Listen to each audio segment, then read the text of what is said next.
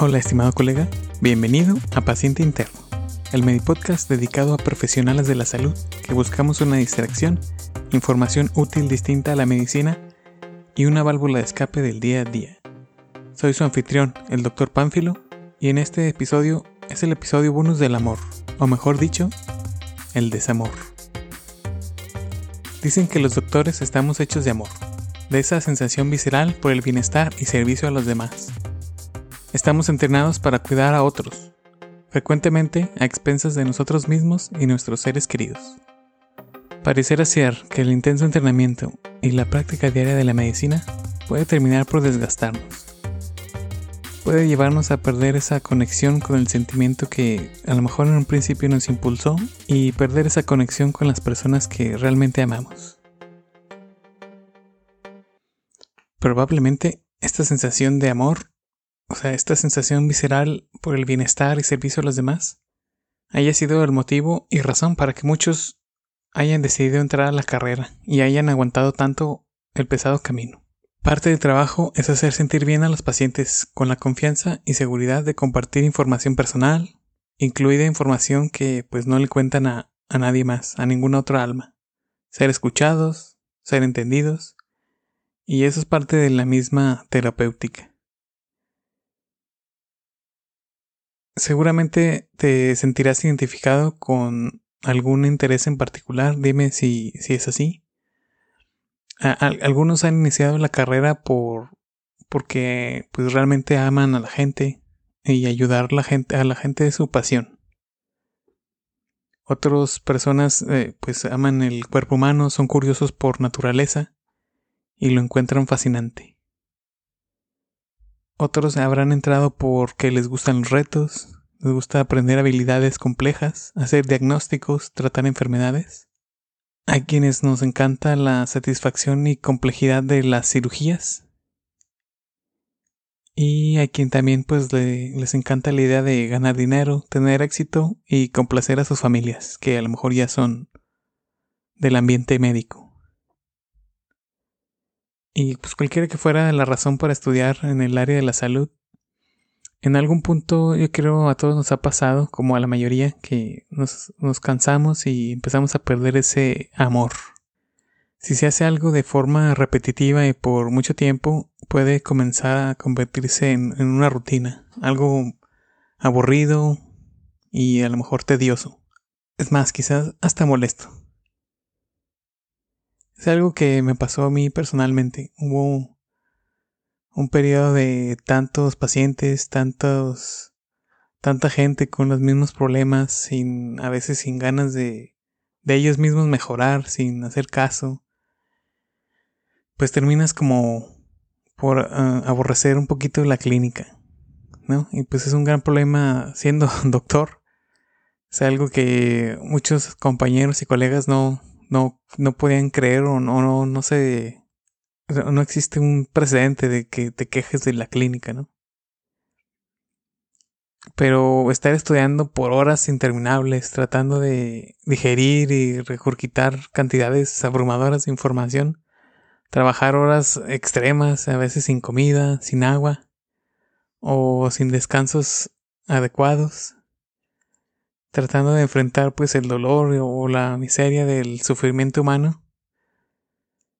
Y pues a veces también las personas se comportan, ya sea colegas o pacientes o familiares de pacientes, pues se, se, se comportan de forma inadecuada bajo estrés. Y todo esto empieza a pasar factura, ¿no? Y nos pasa factura de formas que pues generalmente no nos damos cuenta hasta que tal vez es algo tarde o, es algo así muy catastrófico.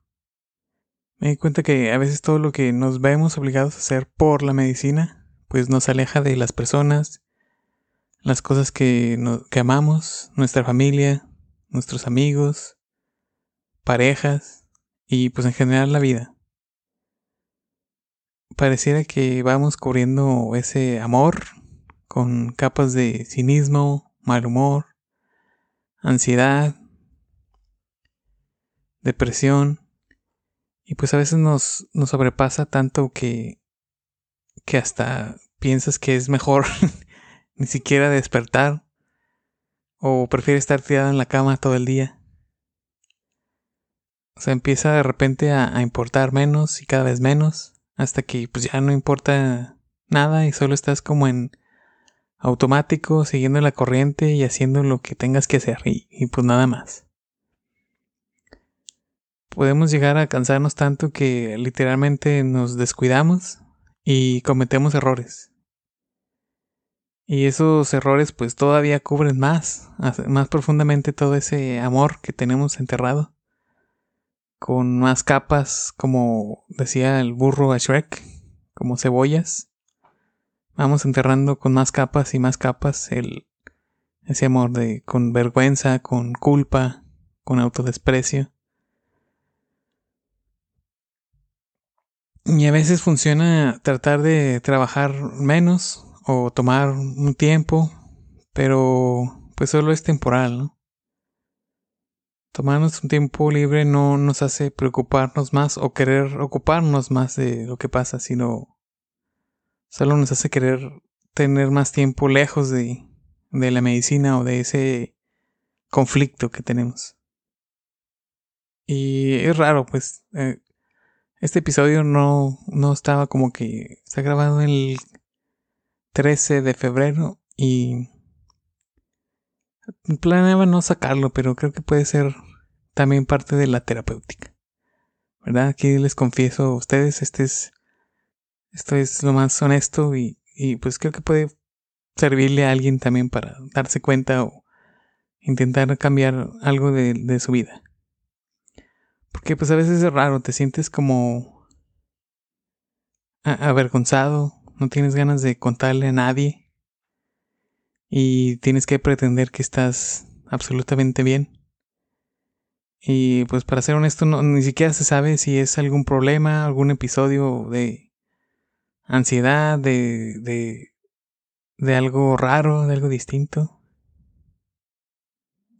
Y pues a veces la gente puede pensar que es un desorden, pero no sabe ni siquiera qué es o por dónde empezar y piensa que uno se está volviendo loco, piensas que te estás volviendo loco.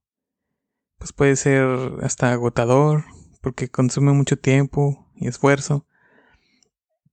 Y a veces eres capaz de funcionar, o sea, el trabajo pues sigue, tienes que hacer lo que tienes que hacer. La mayor parte del tiempo está bien, el trabajo está bien, pero pues a veces no, uno no está bien, ¿no? No sabemos que tenemos un problema. Y a mucha gente creo que les pasa. He visto algunos colegas, compañeros que pues se preocupan mucho por, por o sea, se preocupan mucho por algo, pero a lo mejor lo disfrazan o lo disfrazamos como eh, pues, sentirse avergonzados de, y no contarlo. O preocuparse por la carrera, preocuparse por los ingresos económicos.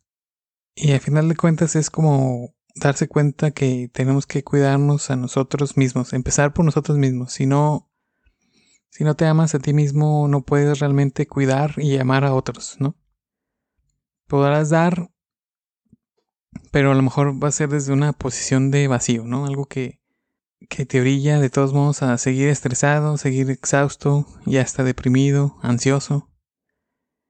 Y lo que hace eso es tratar de buscar como que los sustitutos a lo mejor, eh, pues sí, el café te estimula y sigues dando todo el día.